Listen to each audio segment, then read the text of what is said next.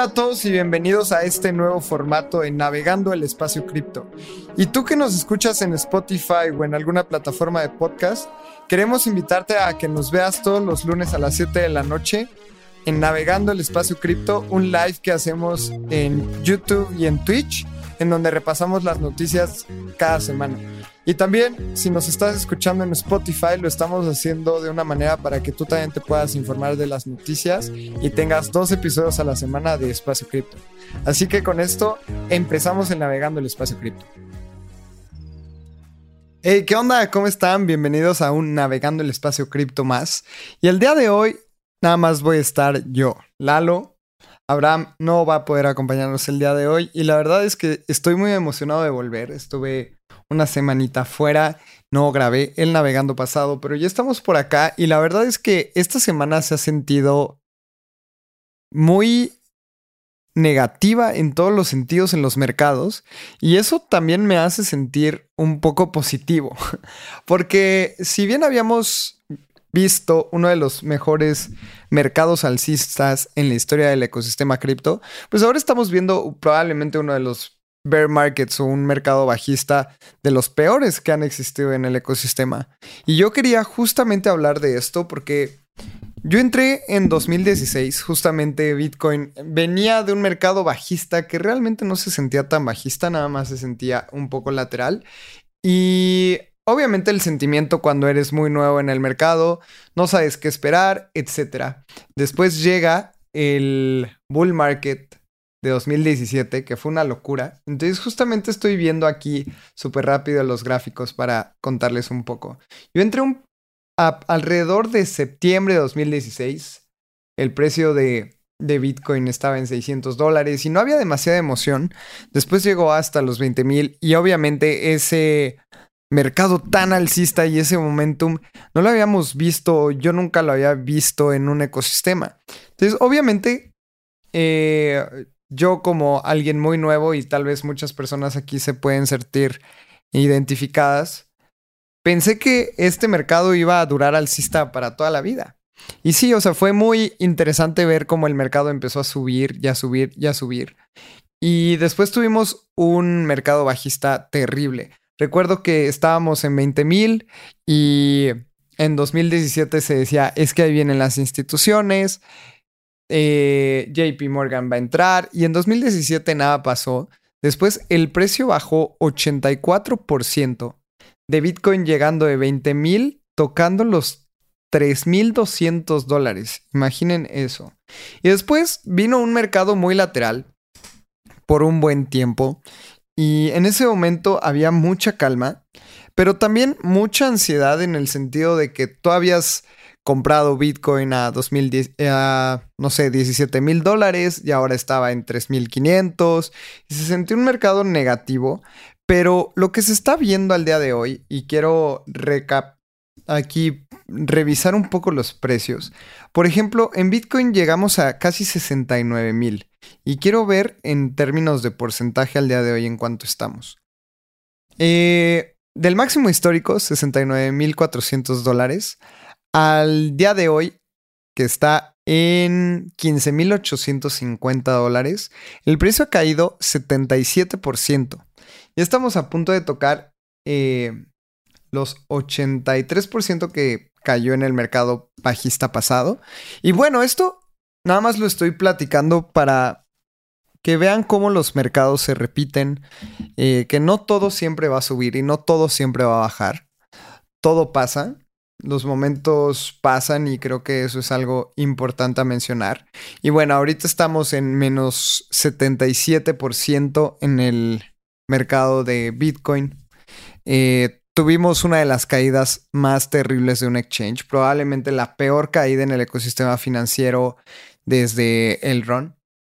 Mínimo 20 años de, o sea, un mercado tan malo no, como 15 años. Así que tampoco había vivido una ruptura del mercado financiero tan fuerte como la de el día de hoy. Es, el día de hoy, estas semanas, con el tema de FTX cayendo en cinco días. Y bueno, yo creo que todos los que estamos en el ecosistema cripto hemos visto esta noticia. Si, si no y vives debajo de una piedra, pues FTX se ha anunciado en bancarrota. Sam Bankman Fried, el CEO de FTX, fue un muy mal administrador y me sorprende muchísimo. Justamente estoy escribiendo un newsletter en el que hablo sobre esta caída, porque FTX había tenido muy buena reputación en el ecosistema, mucha gente eh, patrocinada por FTX como Tom Brady, como Stephen Curry. Eh, y al final fue pura farsa. Entonces vamos a hablar de eso en, el mundo cripto, pero también quería mencionar que todo pasa. Y esto va a pasar y los mercados bajistas van a pasar y después va a llegar un bull market y vamos a estar muy positivos y vamos a pensar que va, todo el tiempo va a subir. Y la verdad es que no. Y yo creo que en estos momentos es cuando más serenidad hay que tener. También eh, no inviertas el dinero que no te puedes permitir perder. No vayas y te apalanques y apuestes el dinero que no puedes perder. Así que son reglas básicas, pero es muy importante mantener la cordura en estos momentos del ecosistema. Así que quería platicarles eso y les voy a resumir un poco las noticias que vamos a cubrir el día de hoy. Así que Sam Bankman Fried da una entrevista a Kelsey Piper, reportera de la de The Verge, que es una revista y un sitio de internet. Justamente dice fuck regulators, como que se jodan los reguladores. Siguiente noticia, Binance propone un fondo de recuperación para la industria. Lo vamos a cubrir y vamos a ver qué sucede. Otra, Uniswap se convierte en el segundo exchange más grande, superando a Coinbase justo detrás de Binance. Para las personas que no saben, Uniswap es un exchange descentralizado y vamos a cubrir un poco más del tema. Otra noticia, Genesis suspende sus retiros y afecta al exchange Gemini y a Grayscale en el proceso. El hacker de FTX empieza a mover el dinero que obtuvo del ataque y ese hack es muy sospechoso. Ahí parece ser que hubo un insider dentro de FTX. Otra noticia, bancos lanzan un programa piloto de CBDCs en Estados Unidos. Eh, recordemos, CBDC o CBDC es Central Bank Digital Currency, que es una moneda digital creada por un banco central. Y esto puede ser el final de la descentralización como la conocemos. Otro tema, Apple Pay soportará USDC. Y esto es una gran noticia porque significa que vas a poder tener tus tokens de USDC, USDC dentro de tu celular, o bueno, linkeado a tu celular y vas a poder pagar con estos dólares digitales USDC en cualquier lugar que acepten Apple Pay. Así que si en México, Colombia, Estados Unidos, Argentina aceptan Apple Pay, entonces vas a poder pagar con cripto. Esto es gigantesco. Como diría Abraham si estuviera aquí, es una de las noticias más importantes de la semana o del año. Y otros, Nike lanza Swoosh, una plataforma web 3 y es de NFTs.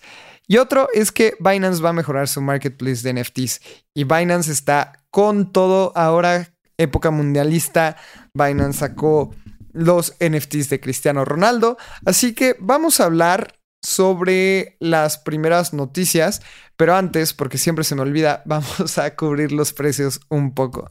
Así que justamente estoy abriendo aquí CoinCheckup. A mí me gusta mucho esta página, es muy informativa. A Abraham le gusta más CoinGecko, pero yo soy Team CoinCheckup, así que lo voy a compartir en pantalla para las personas que nos están viendo y para las personas que nos están escuchando. Les voy a contar los precios. Y es que Bitcoin, como mencionábamos hace rato, está cotizando entre los 15.800 dólares. 15.873 dólares. Ha bajado 2.5% en las últimas 24 horas.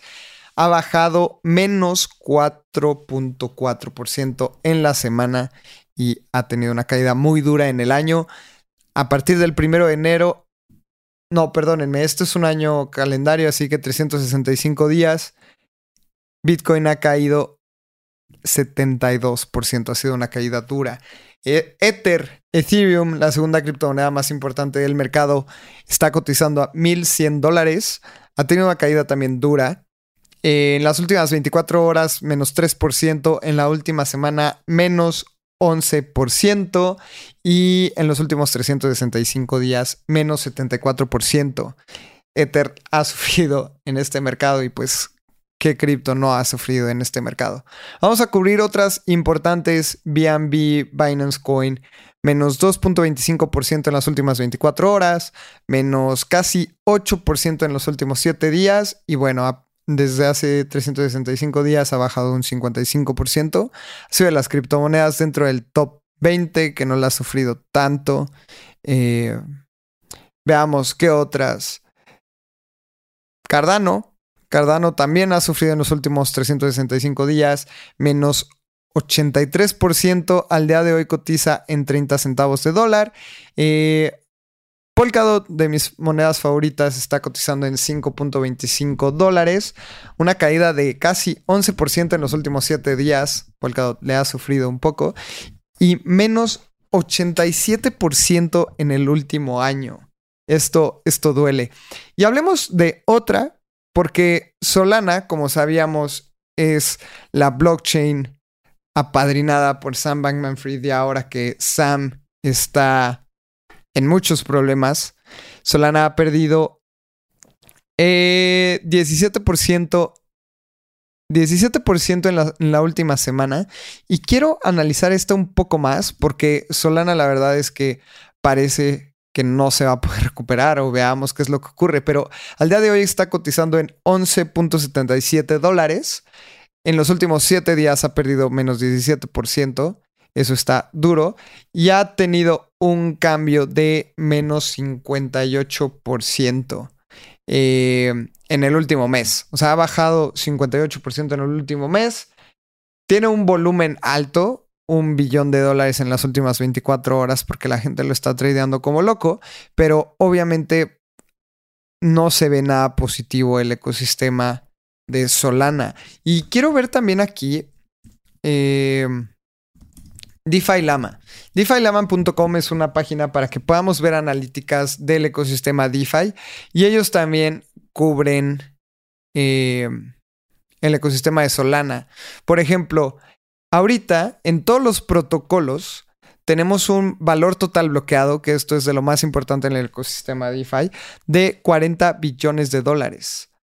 Eh, me gustaría ir ahora a ver Solana estoy haciendo clic aquí. Tiene un valor total bloqueado de menos de 30 millones de dólares. 284 millones de dólares. Esto en verdad es muy bajo porque Solana, por ejemplo, para el... Estoy tomando una, una, fecha random en septiembre, pero el primero de septiembre tenía 1.37 billones de dólares bloqueados y en dos meses ha perdido más del 70% de su valor total bloqueado. Así que el ecosistema de Solana está sufriendo mucho. Y veamos, por ejemplo, 21 de octubre, hace un mes exactamente, tenían un valor total bloqueado de 865 millones de dólares. Al día de hoy tiene 285 millones de dólares. Así que Solana no le está pasando bien. Ojalá por la gente que está holdeando esta cripto pues se recupere, pero también se ve difícil porque sabemos que Alameda, que es el fondo de inversión detrás de, de Sam Manfred, em, tiene muchos tokens de Solana, o al menos eso se pensaba. No se sabe si se lo gastaron, si todavía los holdean. FTX también, obviamente, era uno de los principales poseedores de Solana. Y ni se diga la criptomoneda de FTX, que es FTT. Eh, así que ya cubrimos un poco el ecosistema. Vamos a hablar ahora sí sobre noticias. La primer noticia, y es que Sam Bankman Fried trata y otorga una entrevista para The Verge. Y en esta entrevista se me hizo muy extraño leerla y ver cómo Sam, no sé si estaba jugando a este juego de del bueno y realmente era un tirano. No lo sé, y es que eso todavía personalmente no lo puedo creer. Yo lo veía en las entrevistas y se veía una buena persona, hablaba bien en público, pero se veía introvertido, era bonachón, etc. Y después de ver todo lo que hizo, Es impresionante cómo las personas pueden fingir algo. Eh, aquí en pantalla estoy compartiendo un screenshot en donde le preguntan, justo, justamente la reportada de Verge, lo voy a traducir. Tú dijiste muchas cosas sobre lo que querías hacer con los reguladores. Eh, esto fue pura relaciones públicas, como para caer bien en el ecosistema. Y dice, There's no one really out there making sure good things happen and bad things suck. Realmente no hay nadie haciendo que ocurran las cosas buenas y que no pasen las cosas malas, diciendo que los reguladores no están haciendo su trabajo. Y dijo, sí, justamente, ya, just PR. Sí, justo solo relaciones públicas y quedar bien con, con la gente. Fuck regulators. Eh, no va a traducir eso. Fuck, a los reguladores. Esto. Ellos hacen todo peor y no protegen a los consumidores en ningún momento. Y luego le pregunta a la reportera, eh, ¿crees que algo, o sea, la protección a los consumidores es buena? Eh, como los reguladores no pueden, no pueden otorgar la protección a los, a los consumidores, pero yo creo que lo deberían regular y le pone Sam. Creo que eh, estoy de acuerdo. Sería muy bueno, pero los reguladores no lo pueden hacer. Eh, y le, le pregunta a la reportera, si tú no lo pudiste hacer y sí, sí, el CEO de Binance tampoco lo está haciendo, entonces ¿quién lo va a hacer? Y dice, ni siquiera ellos pueden distinguir entre buenos o malos. Solo hacen más negocios en contra de menos negocios y listo. O sea, justamente está hablando Sam muy, muy fuerte de que los reguladores no están haciendo bien su trabajo, que él nada más lo hizo para tener buena imagen. Y esto pues realmente es muy triste porque Sam jugó un juego muy importante en el tema de regulación en Estados Unidos. Y bueno, esta entrevista fue nada más por Twitter. La persona está poniendo todos los screenshots. Si quieren leerlo más, pueden ir a The Verge o a Vox. También pueden leerlo en el newsletter de Espacio Cripto, en donde les ponemos las noticias de todas las semanas. Así que vamos a la siguiente noticia, porque tenemos mucho de qué hablar y la verdad es que este caso de FTX es muy, muy riesgoso y veamos cómo va a impactar en otros ecosistemas. Em, hablemos de que CC y Binance hacen una nueva oferta para comprar los activos de Voyager. Voyager, recordemos, era una plataforma que de hecho cotizaba en Canadá, en la bolsa de Canadá, y en la que podías poner tus criptos y generar rendimiento. Entonces, después de esto, Binance propuso una estrategia llamada Fondo de Recuperación para la Industria, con la que se planea apoyar a las compañías que están teniendo problemas para mantenerse a flote después de la caída de FTX. Y esto Obviamente es un poco riesgoso, esto es buenísimo y creo que puede apoyar en el ecosistema, pero también las personas se van a arriesgar a tener, van a decir, ok, cualquier cosa, si caigo en bancarrota, pues va a llegar Binance y me va a comprar y el fondo de recuperación para la industria es justamente para esto, pero obviamente tienen que haber algunos filtros. Les voy a leer un poco más la noticia. El CEO de Binance CC ha anunciado una estrategia llamada Fondo de Recuperación para la Industria. Con esta estrategia se busca apoyar compañías que estén teniendo problemas para mantenerse a flote.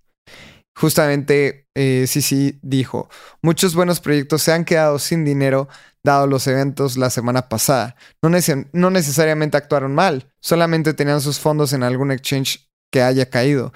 Es buen momento para apoyar con inversiones, pues la evaluación de la mayoría de estos proyectos es más razonable de lo que fueron hace un año. Y eso también sí, sí, había hablado en el podcast de Bankless, que justamente en estos momentos ellos están buscando contratar personas porque en el mercado alcista, y, y lo voy a citar, un developer que acaba de graduarse de la universidad con conocimientos eh, de Solidity intermedios estaba cobrando 500 eh, mil dólares al año de sueldo. Esto es una, era una locura y ahorita sí sí dice que está, los está contratando por 150 mil dólares al año, que sigue siendo un muy buen sueldo, pero obviamente medio millón de dólares al año por un developer que probablemente sea su primer trabajo, pues era excesivo. Y ahora esto lo está haciendo también con empresas. Si Voyager está haciendo bien las cosas, o por ejemplo, vamos a hablar justamente de Gemini, que tenía algunos fondos en FTX, pues Gemini no actuó mal, solo fue pues mala suerte de haberlo tenido en FTX y que se comiera todas las mentiras de Sam Bankman-Fried, así como muchos usuarios. Entonces, está bien, este fondo se me hace muy interesante. Ojalá Binance lo pueda ayudar, pero siempre queda en duda este tema de la centralización. O sea, siento que Binance quiere comprar todo y adueñarse de todo el ecosistema cripto. Que bueno, si no es Binance, entonces ¿quién? Y es un debate un poco difícil de llevar a cabo, pero creo que siempre eh, que haya más players en el ecosistema favorece a las personas. Así que esta es la noticia justamente del Fondo de Recuperación de la Industria. Así que vamos a la siguiente, porque vamos a dejar de hablar de FTX y vamos a hablar del ecosistema en general.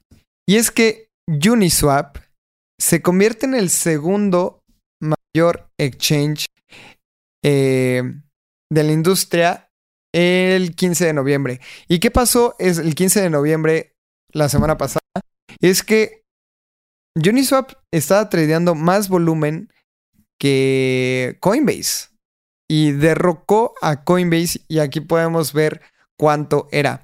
Coinbase estaba tradeando 0.6 eh, billones de dólares, Uniswap 1.1 y Binance el primero 1.9 billones de dólares en las últimas 24 horas. ¿Esto qué quiere decir?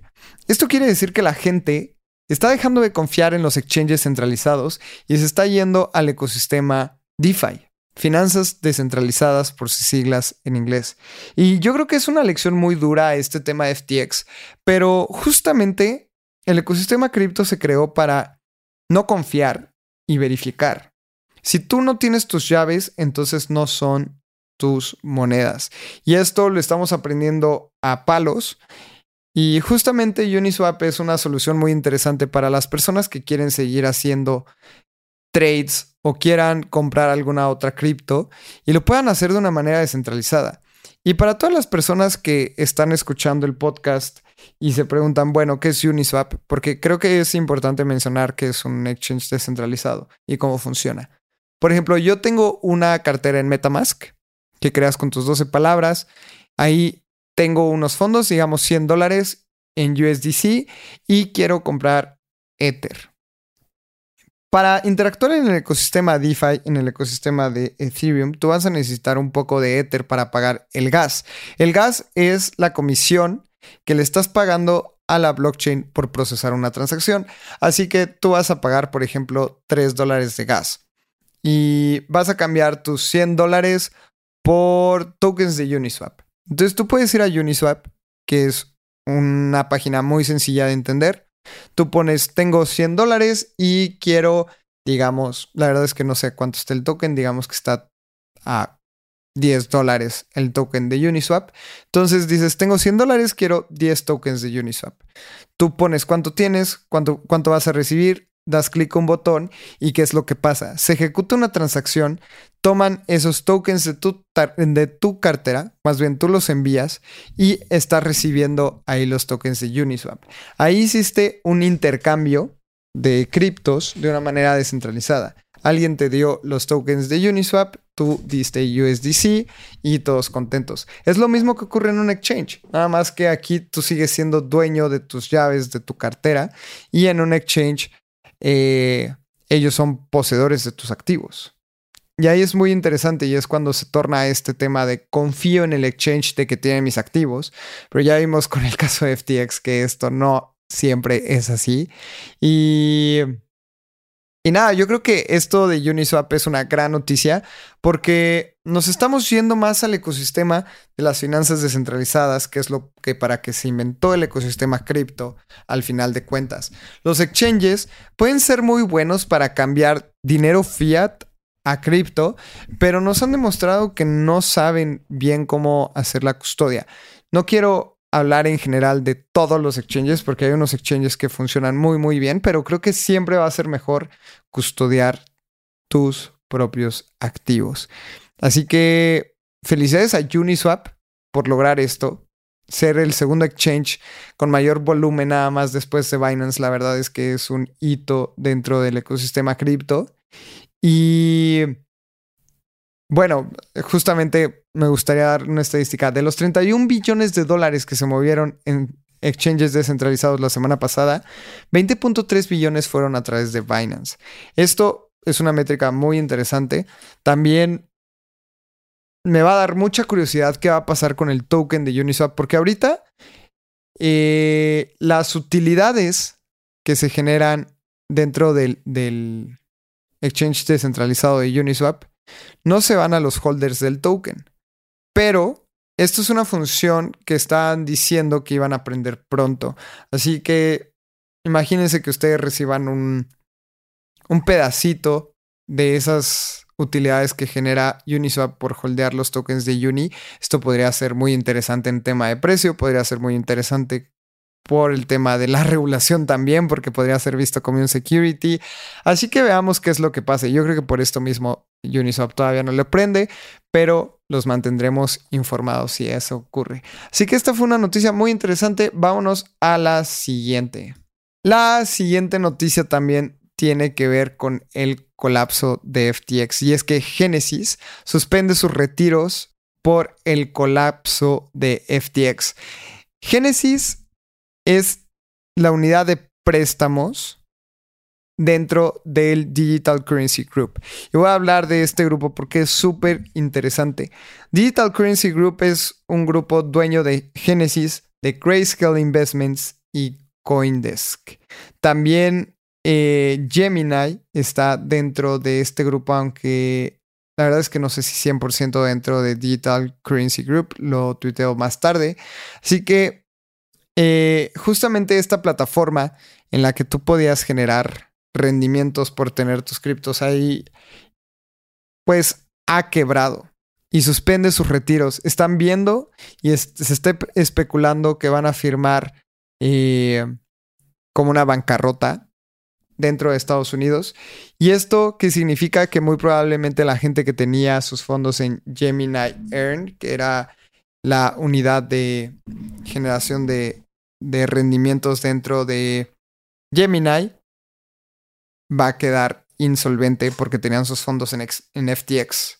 Y esto es obviamente muy duro.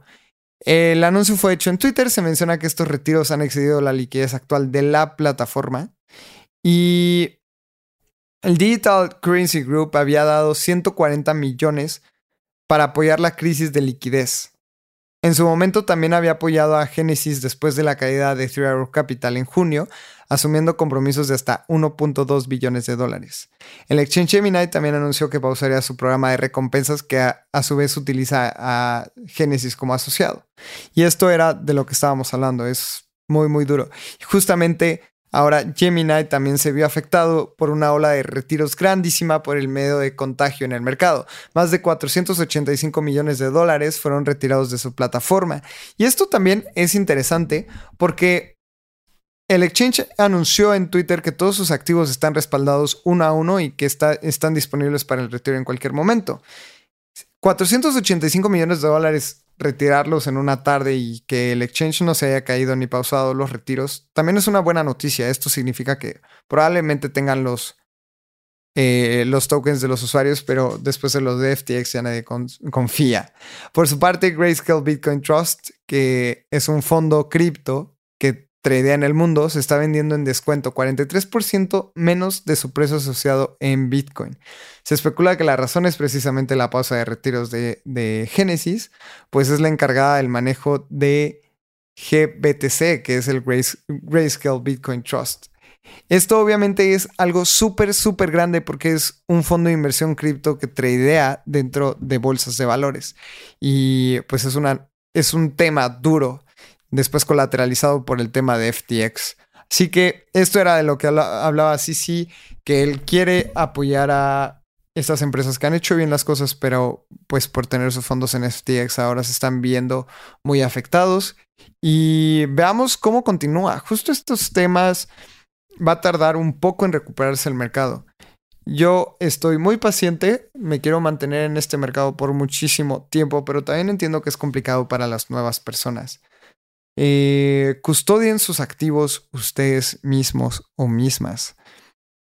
No necesariamente necesitan un ledger, no necesariamente necesitan invertirle mucho dinero, solamente tienes que tener tus llaves privadas, muévelos a una cartera, no interactúes con contratos extraños y podrás estar muy bien. Así que creo que esto es mucho mejor que custodiarlo en un exchange. Pero bueno, vámonos a otra noticia de las que tenemos hoy para ustedes. El en el episodio pasado, Abraham tema de FTX. Y es que ahora, el hacker que tomó los fondos de la plataforma FTX. Y digo hacker entre comillas porque se piensa que es alguien dentro de FTX. Probablemente ese hacker.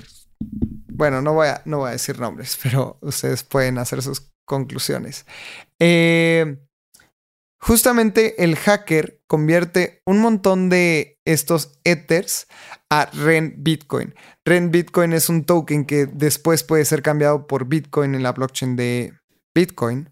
O sea, REN Bitcoin está dentro de la, de la blockchain de Ethereum. Y ahora lo que está haciendo es dompear o vender todos sus ethers y cambiarlos por REN.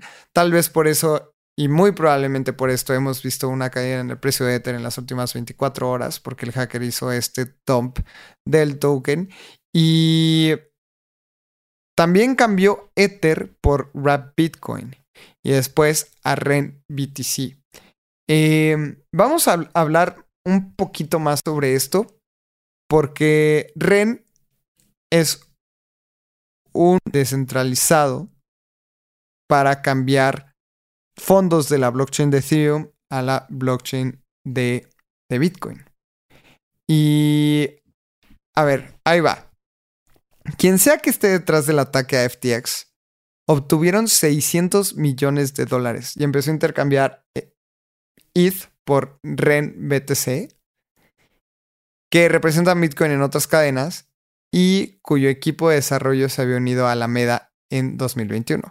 Eso está muy extraño, ¿no?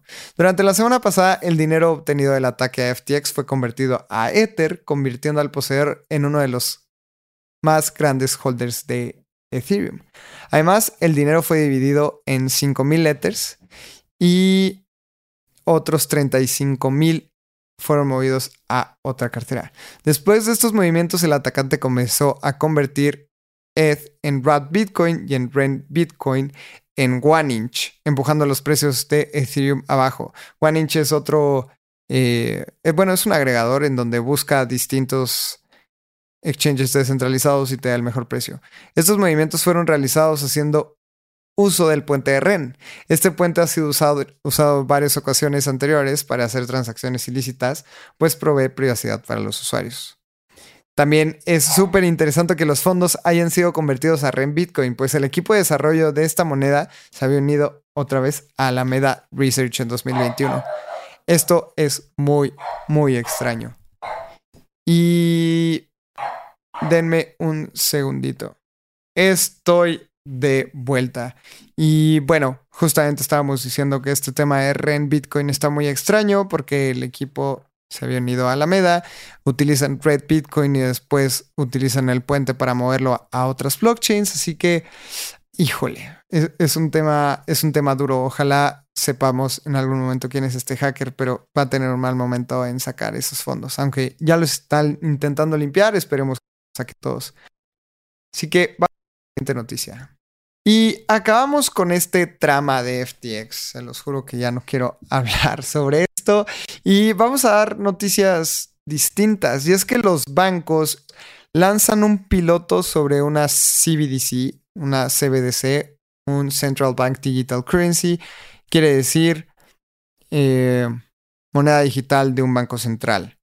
Y es que algunas instituciones bancarias están trabajando con la Fed para hacer pruebas de una moneda digital y una plataforma para utilizarlas. El programa dura 12 semanas, pero los resultados no indicarán la postura de la Fed sobre la creación y emisión de algunas CBDCs ni cómo se diseñará. A ver, esto está interesante porque un grupo de instituciones bancarias que incluye a HSBC, Mastercard, y Wells Fargo anunció el lanzamiento de un proof of concept para una plataforma en la que se manejará una versión digital del dólar llamada Regulated Liability Network. Esta plataforma así se llama. Y de acuerdo con el grupo, la plataforma utilizará tecnología blockchain para crear oportunidades de mejora a soluciones financieras. Obviamente esto es un negociazo. Una CBDC es muy buen negocio porque ¿qué es lo que ocurre? O una, un stablecoin también. Tú lo único que tienes que hacer, y es que la gente se la complica demasiado, pero alguien que tiene stablecoins lo único que tiene que hacer es tener los activos de las stablecoins en el banco. Y han sido un poco transparentes también, eh, por ejemplo, Circle o Tether, que tienen también bonos de tesorería del, del gobierno de Estados Unidos. Y esto es razonable porque obviamente necesitan generar una utilidad para mantener el protocolo, para mantener el equipo, etc. ¿Y cuál es el riesgo de tener un, un bono del gobierno de Estados Unidos? Pues el único riesgo es que el gobierno de Estados Unidos quiebre. Y pues obviamente es un riesgo muy, muy bajo. Pero imaginemos que, y vamos a hacer la cuenta muy, muy rápido. ¿Qué es lo que ocurre? USDC tiene 40 billones de dólares en circulación, así que estoy sacando mi calculadora aquí. Vamos a escribir 40 billones. Y ellos tienen el 80% de sus activos en bonos de la tesorería de Estados Unidos. Entonces tienen 32 billones de dólares. Y esto que genera una utilidad del 2% anual. No me voy a ir tan alto. Ellos están generando 640 millones de dólares de utilidad al año. Y obviamente estos bancos de los cuales estamos hablando en la noticia saben de este negocio. Y obviamente quieren ser parte de él. Así que quieren generar algo, una Central Bank Digital Currency, también por negocio, obviamente es un negociazo. Entonces vamos a hablar un poco más de la noticia. Estas empresas que ya mencioné buscan la participación de bancos centrales y otras instituciones bancarias o financieras como Citi, Swift, Trust y el Banco de Estados Unidos. El programa piloto, como ya había mencionado, dura 12 semanas y solo va a operar en dólares. Incluirá un marco regulatorio que se alinee con las regulaciones existentes como KYC y medidas en contra del lavado de dinero, obviamente porque quieren quedar bien con el Banco Central. Cuando el programa piloto termine se publicarán las conclusiones, pero todo será dentro de entornos simulados y que los resultados no indicarán ninguna postura de la Fed sobre la emisión de alguna CBDC. Obviamente quieren aprender aquí con esto, ¿no? Y Edward Snowden, esta persona tan famosa de Wikileaks, responde a este anuncio con un tweet que reza It Begins. Así que las CBDCs ah, son, son, un tema muy complicado, pero obviamente no son descentralizadas y esto es difícil, porque les voy a explicar por qué no nos gustan a los que entendemos la tecnología, las CBDCs. Porque el gobierno, al, al ser blockchain dinero programable, puede bloquear en cualquier momento, nos puede decir qué hacer con nuestro dinero, cosa que no puede hacer con el efectivo. Imagínense que a mí a las 10 de la noche no me permiten comprar comida porque dicen, no puedes comprar ni comida ni alcohol, así que te queremos en tu casa a las 10. O sea, ¿qué vamos a hacer si el gobierno nos dice, los viernes no se vende alcohol a las 10 de la noche, ni comida, ni pueden los restaurantes hacer cobros con la moneda. Ahorita no lo pueden regular, porque el efectivo no es rastreable, pero ellos nada más prenden un switch en el contrato de las CBDCs y nadie puede utilizar el sistema bancario, o nadie puede utilizar el sistema de la CBDC. Si ellos retiran el efectivo, obviamente esto está a muy largo plazo, pero nos dicen no puedes comprar alcohol o tales billeteras no pueden pagar casetas para salir de la ciudad. O tales billeteras no pueden comprar pasajes de avión. Esto es lo peligroso de las CBDCs. Y ojalá no sea tan caótico como le estoy mencionando, pero puede que pase. Y por eso eh, las criptos nos dan más libertad, las CBDCs no. Así que esto es lo es un escenario muy interesante, muy apocalíptico el que les planteé, pero obviamente puede, puede ocurrir y la realidad supera la ficción, como lo hemos visto en muchos casos. Así que vamos a hablar de otra noticia que para mí, cada navegando decimos que es eh, la noticia del año, pero esto es muy, muy importante. Circle empieza a ser soportado por Apple Pay. ¿Y qué significa esto? Así como nosotros tenemos nuestras tarjetas de crédito linkadas en Apple Pay o lo puedes tener en tu celular si es Android que también tienen una wallet, ahora vamos a poder pagar en Apple Pay con nuestros USDCs.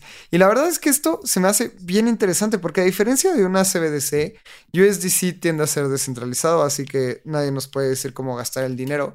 Pero imagínense en países que hay demasiada... Hay una, hay una caída dura, una depreciación de la moneda local. Por ejemplo, Argentina, por ejemplo, Venezuela. Ahora lo estamos viendo en Colombia, que ha caído 25% en el último año. Y que puedas mantener todos tus fondos en dólares y lo puedas utilizar para comprarte un café, que lo puedas utilizar en tu día a día, que puedas hacer transacciones con Apple Pay con tus USDCs. La verdad es que esto es gigantesco. Y puedes estar no expuesto a la volatilidad porque tienes la seguridad del dólar. USDC ha demostrado que también es una criptomoneda muy estable y ya no, ya no puedo decir que es 100% segura, pero muy segura. Y esto es una de las integraciones más interesantes del año. Circle, la empresa detrás del con USDC, anunció que dará soporte para Apple Pay, de tal forma que los usuarios puedan hacer pagos y compras utilizando sus dispositivos móviles de forma privada y segura. También ayudará a que la gente pueda comprar criptos usando Apple Pay en sus exchanges preferidos. Y esta partecita también es muy interesante porque Apple les está montando a este ecosistema cripto y lo está permitiendo. Si Circle, o sea, si están permitiendo que Circle se integre a Apple Pay es porque ellos dieron el check. Eh, otra herramienta que se ofrecerá es la compra de cripto dentro de Apple Pay, esto ya lo había mencionado. El anuncio también indica que se incluirán más opciones de pago para hacer la aceptación de pagos en cripto más sencilla. Por ahora, para poder hacer uso de esta herramienta, los usuarios deberán crear una cuenta en Circle y una cuenta de, de desarrollador en Apple. Estos usuarios también podrán conectarse vía APIs con las soluciones de pagos de Circle. Circle y Apple Pay permitirán pagos haciendo uso de dispositivos como el Apple Watch, iPhones y iPads. ¿Qué noticia? Qué gran noticia. Esto es algo que me gusta porque al final lo vamos a poder usar. Ahorita nada más van a ser personas que tengan una cuenta de desarrollador en Apple. Pero después va a ser muy sencillo ir a Circle, abrir una cuenta, tener tus USDCs y después ir a hacer el mercado con Apple Pay, y comprar un café, salir a cenar y poder pagar todo con cripto. Y esto también es importante, sin que el merchant, sin que el negocio sepa que estás pagando con cripto. Esto es adopción masiva. No es necesario que la gente tenga que tener una wallet. Y es que vamos a hacer el proceso. Si yo voy y compro un café en una cafetería que no sabe nada de cripto y yo les digo, oye, acepta pagos con esta moneda estable. Probablemente nunca habrían escuchado el concepto de moneda estable. Después le voy a decir, descarga una billetera como Metamask. Guarda tus 12 palabras privadas. Estas no se las puedes compartir a nadie, son privadas. Después vas a recibir USDC. Estos USDC lo tienes que mandar si lo quieres sacar en pesos a un exchange y en el exchange lo cambias a pesos y haces el retiro. Seguramente si, si alguien no había escuchado de cripto en su vida, me hubiera puesto una cara de, bro, no te entiendo nada de lo que me hablas. Y ahora con esta integración de Apple Pay va a ser muy sencillo porque ellos van a recibir sus pesos, sus dólares en sus cuentas bancarias. Nosotros vamos a utilizar las criptos como a nosotros se nos antojen, o al menos USDC. Así que esto es una gran noticia, en verdad es una de las más importantes del año y qué placer dar esta noticia en un momento del mercado tan bajo. Así que vamos a escuchar las últimas dos noticias y son de NFTs. Nike lanza una plataforma llamada Swoosh Web3 Platform. Y es una plataforma con creada dentro de Polygon. Esto también es partnerships buenísimos. Eh, Disney ya había anunciado, ahora Nike, y les voy a contar un poco más sobre esta plataforma. Ofrecerá NFTs dentro de Polygon buscando expandir su catálogo de colecciones digitales. En 2021 había adquirido RTF KT, que es un estudio de Web3, y lanzaron una colección de NFTs en Ethereum en abril. Esta es una colección muy interesante y de hecho nuestro gran amigo, amigo Matt Crypto la tiene foto de perfil en Twitter, así que si ustedes lo siguen pueden ver ahí su colección de RTF KT. Y esta plataforma está diseñada para destacar los NFTs y prendas de ropa digital de la marca, además de incluir maneras para que los usuarios se conviertan en co-creadores y compartan sus productos. Las prendas digitales podrán ser utilizadas dentro de juegos en la web 3 y desbloquearán beneficios en el mundo físico. Así que, por ejemplo, lo que hizo Bitso hace unos meses es que si tú comprabas la playera de la selección mexicana, también ibas a recibir un wearable, un NFT que lo pudieras usar dentro del metaverso. Y eso está, eso está cool. Y aquí esta plataforma va a hacer lo mismo. Por ejemplo, si compras unos tenis Nike, probablemente te den un wearable de esos mismos tenis para que los utilices en el metaverso y va a ser muy, muy interesante. Los NFTs serán mintados en Polygon. Esto también es muy, muy interesante a diferencia de colecciones anteriores que habían sido lanzadas directamente en la red de Ethereum y esto ayuda a que las comisiones sean mucho más bajas. RTFKT anunció que aunque no supervisan el proyecto de Sush, están trabajando en muchos proyectos que podrán ser accedidos dentro de la plataforma, como ropa para los NFTs eh, CloneX, que es de los que les estaba hablando. A la fecha, Nike ha generado 93 millones de dólares en ventas de NFTs y otros 92 millones de dólares en ventas secundarias. Así que casi 200 millones de dólares en el tema de NFTs ha generado Nike. Esto es un gran negocio y obviamente por eso se, están expandiendo hacia los NFTs. Esto, a ver, si ya lo está haciendo Disney, si ya lo está haciendo Nike, es cuestión de tiempo para que todas las demás empresas lo empiecen a hacer. Así que si quieres ver el proyecto, puedes lanzarte a Sush y ver cómo es que funciona. Y vamos a la última noticia. Porque Binance mejora su marketplace de NFTs. Binance ya tiene una plataforma y está buscando mejorar su marketplace. Para comenzar con este plan, integrará el top 200 de colecciones disponibles en OpenSea que utilicen el estándar ERC20, eh, ERC 721. En el futuro, Binance busca integrar más marketplaces y cadenas queriendo hacer plataformas por defecto para la compra y venta de NFTs. Me encanta porque ya hay mucha competencia. Coinbase lanzó su plataforma de NFTs también este año, ahora Binance lanza su plataforma de NFTs también este año y ahora está integrando los proyectos, las 200 colecciones más grandes de OpenSea que utilizan el estándar RC 721 y lanza una colección también con Cristiano Ronaldo. Y justamente eh, es parte de una asociación que hizo la campaña y el atleta en junio que durará por varios años. Y me voy a meter aquí a ver la colección de los NFTs de Cristiano Ronaldo. Vamos, vamos a analizar precios, cómo es que funciona. La verdad es que lo estamos haciendo eh, aquí en vivo. Vamos a ver en dónde está. Estoy entrando a Binance.com directo y al blog del lanzamiento. Aquí está, buena imagen. Además, Binance por todos lados. Eh, a ver, viene. En noviembre, noviembre 18, van a ver, va a haber una. Ya, ya ocurrió hace tres días. Una subasta de estos NFTs la subasta estuvo abierta 24 horas y el bidding price empezó en 10.000 Binance USDs. Adicional a esto, 6.600 NFTs serán ofertados empezando en 77 BUSDs. O sea, 77 dólares no está nada mal para un NFT de Cristiano Ronaldo. Son alrededor de 1.500 pesos mexicanos y pues esto es interesante también porque Cristiano Ronaldo puede haber cobrado mucho más. O bueno, yo creo que puede haber cobrado mucho más por unos NFTs, pero también eh, esto significa que pueden llegar a más personas, probablemente van a ser los NFTs de muchas personas más. Eh, así que esto es una buena noticia, creo que es, es interesante. Y vamos, justamente estoy buscando los NFTs de Cristiano Ronaldo, estoy viendo en dónde los puedo encontrar, pero si me tardo mucho, los vamos a, a, ver, aquí está, a tuitear. Para todas las personas que nos están escuchando, también lo vamos a poner en las redes sociales de Espacio Cripto y aquí está el anuncio.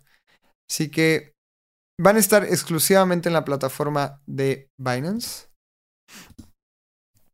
Y justamente para las personas que nos están escuchando, porque tengo que ser más descriptivo en los NFTs, estoy entrando ahorita a Binance.com, el marketplace de NFTs de Binance.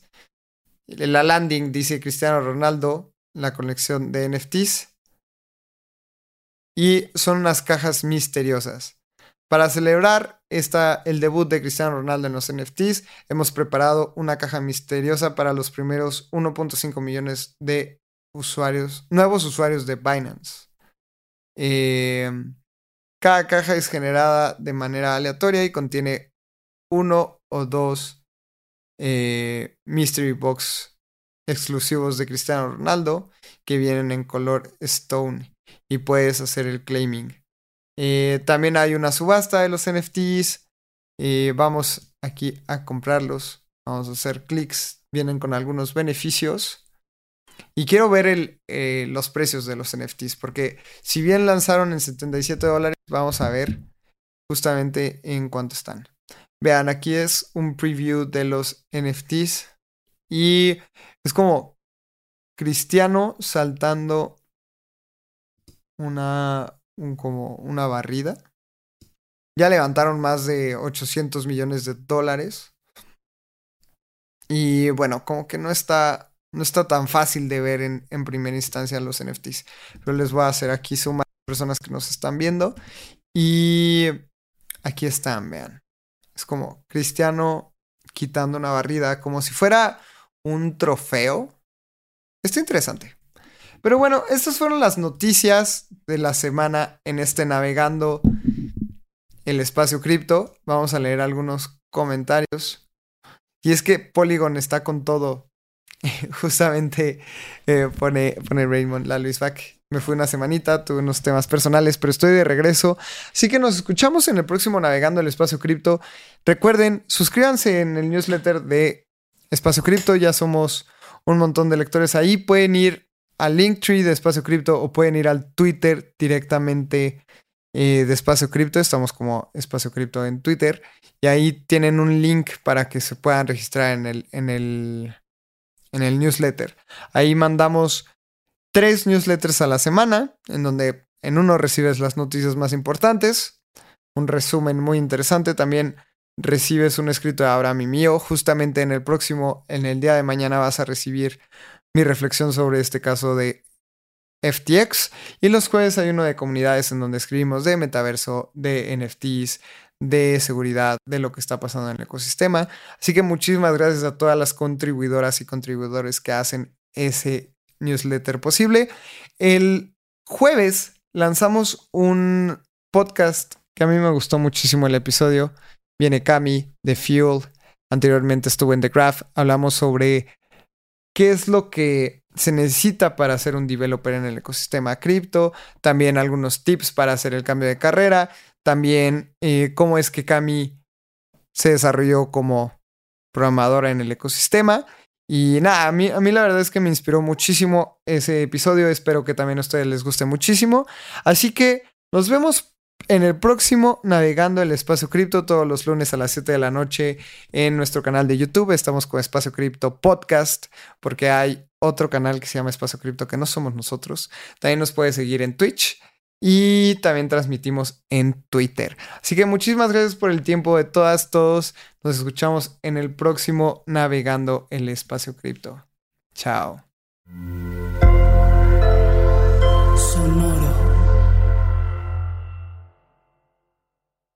Este guion de Mundo Futuro lo escribió una inteligencia artificial. Imagina un mundo donde la tecnología se convierte en una extensión natural de nuestras vidas. Donde cada experiencia se eleva a niveles inimaginables de simplicidad. Un mundo donde los límites se desdibujan y las ideas se hacen realidad con un solo toque. El mundo cambiará más en los próximos 10 años que en los últimos 100. Yo soy Jorge Alor. Yo Mario Valle. Y yo Jaime Limón. No te pierdas Mundo Futuro, el principio del fin. Disponible en cualquier plataforma de podcast. Mundo Futuro, Mundo Futuro.